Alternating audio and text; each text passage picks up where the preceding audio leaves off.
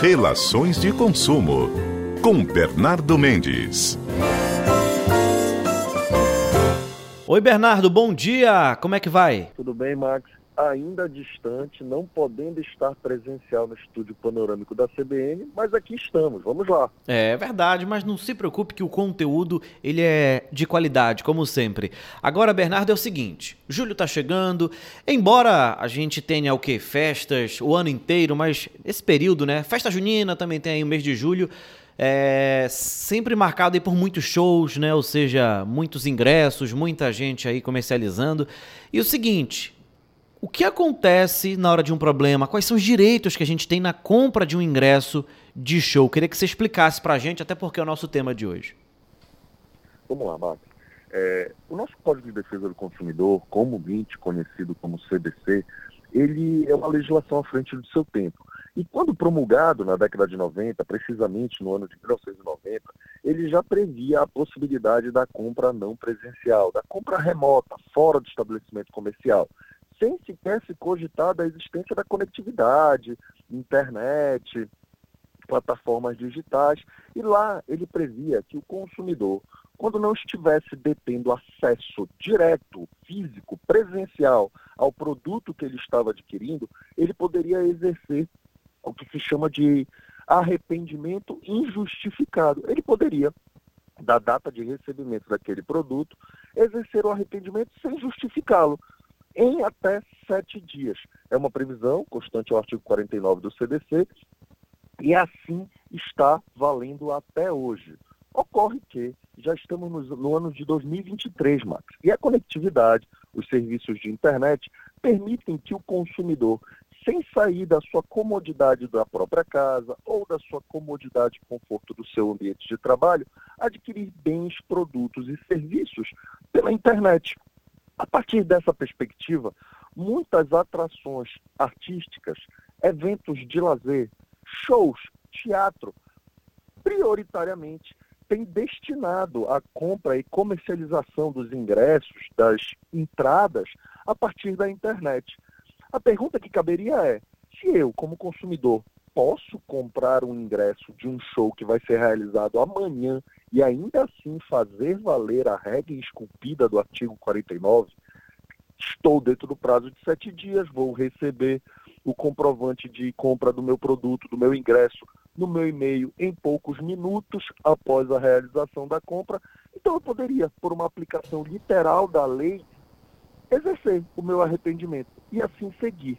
Ocorre que para tais compras, as orientações dos tribunais, as decisões, inclusive as autoridades de consumo, indicam que o consumidor pode sim exercer o seu direito de arrependimento. Contudo, ele pode não receber a integralidade do valor pago, dependendo da proximidade do evento que ele elegeu e comprou o ingresso pela internet. O que, que eu estou te dizendo? Vale ao consumidor hoje identificar pela leitura que lhe é conferida de maneira fácil, ostensiva, destacada, qual seria e qual é a política de cancelamento da compra daquele ingresso, daquele evento, daquele show. E a partir daí, aquela regra imposta de política de cancelamento pode sim prevalecer, Marcos. Então, por exemplo, cada, por exemplo, evento, eh, cada organização de evento pode estipular né, a sua política em relação a cancelamento, troca, enfim, compra e venda e tal. Mas assim, nada que seja absurdo e que fuja né, do, do Código de Defesa do Consumidor. É mais ou menos isso, Bernardo? Exato. Para que eu possa te passar exemplo muito mais palpável, muito mais facilmente de entender, muito mais fácil de entender, digamos assim, Imaginemos que temos um show, hoje é quarta-feira, temos um show, uma atração nacional a ser realizada aqui na nossa cidade na próxima sexta-feira, dia 16 de junho. Decidimos comprar os ingressos agora. A política de cancelamento pode estabelecer até, até a véspera do evento, em até 24 horas da data marcada para o início do evento, a retenção de parte do valor pago na integralidade dos ingressos pelo consumidor. Então, via de regra, o que é aplicado e assim tem sido aceito é que parte desse valor é retido pela administradora do evento, porque a gente está comercializando os ingressos e nada supera o percentual de 30%.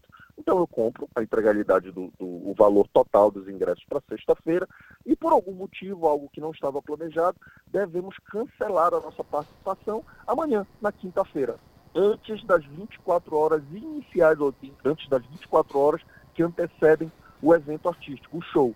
E aí está lá, na política de cancelamento, até aquela data, até aquele horário, 30% do valor pago será retido pela administradora, que é o custo da operação, que é a comodidade, a praticidade de você ter uma plataforma digital de fácil acesso para que você possa comprar o ingresso e aí sim se fosse o caso, participar do evento, Marcos. Bernardo, uma dúvida aqui, acho que é frequente, eu vejo muito, rapidinho que o nosso tempinho está quase acabando. Por exemplo, uma pessoa compra o ingresso para um show em outubro, vamos supor, o Safadão aqui em Belém, tal, tá, outubro, é só uma, um exemplo. Hoje o ingresso está 100 reais. Aí tá, vamos lá, eu compro esse ingresso a 100 reais. Eu não vou, e já teve virada de lote, teve um problema, eu não vou conseguir nesse show e já falta o que? Menos de um mês para o show. Só que na virada de lote, o ingresso hoje já custa o que? 300 reais o, o, o que a pessoa pode fazer? Por exemplo, eu posso passar esse ingresso para alguém, seja ele nominal ou não, nesse valor do terceiro lote, o que pode ser feito se isso é completamente irregular, isso já pode ser tratado como um ato ali de um cambista, por exemplo. Eu queria que você explicasse essa situação, porque eu vejo muito isso aqui em Belém. Numa relação entre pessoas comuns, eu e tu, por exemplo, tu compraste o ingresso, não vais poder estar ao evento, vai poder assistir o show do Safadão, e aí tu queres vender para mim, tu vendes pelo preço de mercado, não tem problema nenhum.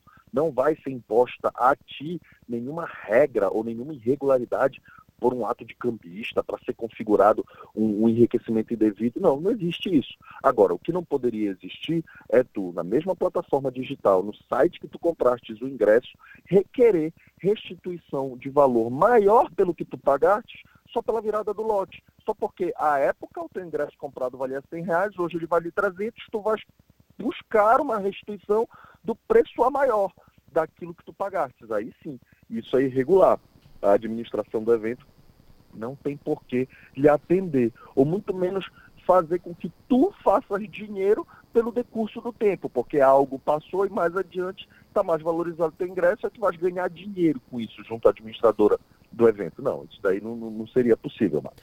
Então pronto, o recado está dado, muito bem explicado. Bernardo, muito obrigado pela participação, tá bom? Ótimo restante de semana para você. Excelente resto de semana para todos nós, Max, e aqui seguimos trabalhando forte e brevemente estarei presencial aí contigo no estúdio panorâmico da CBN. Marcos. Então pronto, aguardo. Obrigadão mais uma vez pela participação.